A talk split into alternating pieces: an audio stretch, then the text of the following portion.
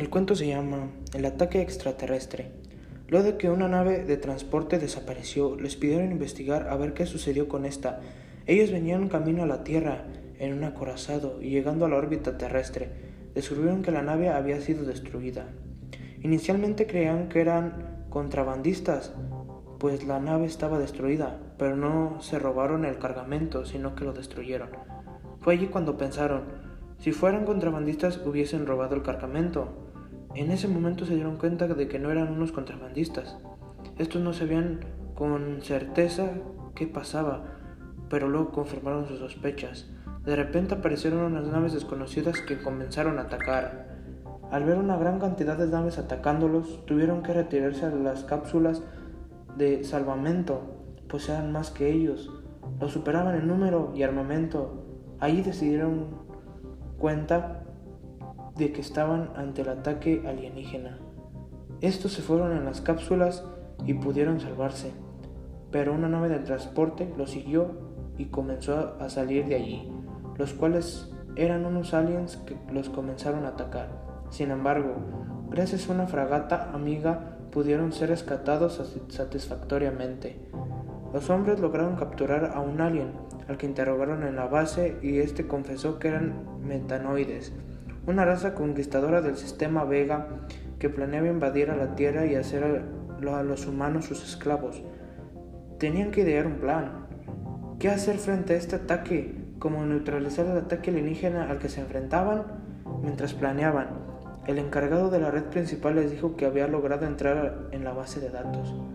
Había intriga sobre por qué podían buscar en la base de datos. Uno de ellos vio un patrón y notó que estos querían las defensas principales, así que el general ordenó destruir la red principal para salvar las defensas. Decidieron activar la red de respaldo y hacer un chequeo de daños. Ellos se dieron cuenta de que encontraron los lanzacohetes y cañones láser. Al ver esto sintieron alivio, pues las armas principales estaban intactas. Ante esta amenaza aún contaban con los cañones de plasma, los cañones de iones y el cañón iónico, siendo este último un arma que usa energía de iones para disparar. Por otro lado, el cañón de iones es un arma más poderosa, pues usa energía plasma, energía láser y energía iónica. Con esa arma se pueden desactivar las fuentes de energía de su adversario. Debían estudiar a su contrincante, estudiar sus armas y medirlas contra ellos. Tenían que buscar una estrategia de protección antes de que los aliens volvieran a atacar. Había de indagar sobre la amenaza que los estaba afectando gravemente. Había que adelantarse y atacar primero. Debían planear cómo iniciar un ataque. Tenían que salvar a la Tierra. Estando en la órbita, planearon cómo derrotarlos. Definieron que tendrían tres flotas. La más grande sería para el ataque habría una de respaldo y una de emboscada, por si existe algún problema. Comenzó la batalla entre la nave de ataque y la metanoide. Cuando parecía que iban a ganar la batalla, empezaron a aparecer muchas naves enemigas, así que no tuvo que ponerse en guardia la nave de respaldo.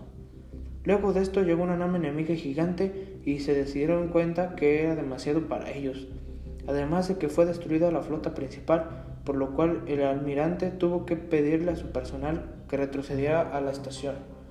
Flotando en la órbita observaron cómo el ataque alienígena iba directo a la Tierra. Estando la invasión en curso pudieron darse cuenta de que solo las naves de caza iban para allá, lo cual no era tan provechoso para esta gente. No sabían cuál era el plan alienígena a ciencia cierta. De repente vieron una de las naves gigantes a punto hacia la luna, los hombres activaron los escudos y dispararon el cañón iónico, pero no pudieron llegar a algo bueno. Debido a que tenían los escudos activos en la luna, al disparar la nave gigantesca no tuvieron daños, pero lograron destruirlos. Fue así como vieron que esto les disparaba era un cañón planetario. Ya pensando que estaba acabados y que no podían impedir el ataque alienígena, se les empezó a ocurrir buscar un arma antimateria. Pensaron que así sería la única forma de salvar la vida de todos y el planeta. Recluta se preguntaba sobre qué es esta bomba. La bomba antimateria es la que podrá destruir al enemigo en una sola detonación. Realizaron que necesitaban construir esta bomba y allí vieron una mala noticia. El detonador estaba averiado. había que repararlo. El personal se fue a las cápsulas preparándose para el ataque. Solo el comandante y el recluta se quedaron para arreglar el detonador. Revisando el detonador, vieron que era imposible arreglarlo, solo se podía activar manualmente. El recluta se despidió del comandante y se montó en la cápsula para detonar la nave. Desde la cápsula del comandante se vio cómo habían destruido la flota enemiga y a todas sus armas. Este así logró salvar la Tierra, dando el recluta su vida para salvar a toda la humanidad. Se comenzó una búsqueda incansable para tratar de encontrar la cápsula de escape a ver si el recluta seguía con vida, pero no fue posible.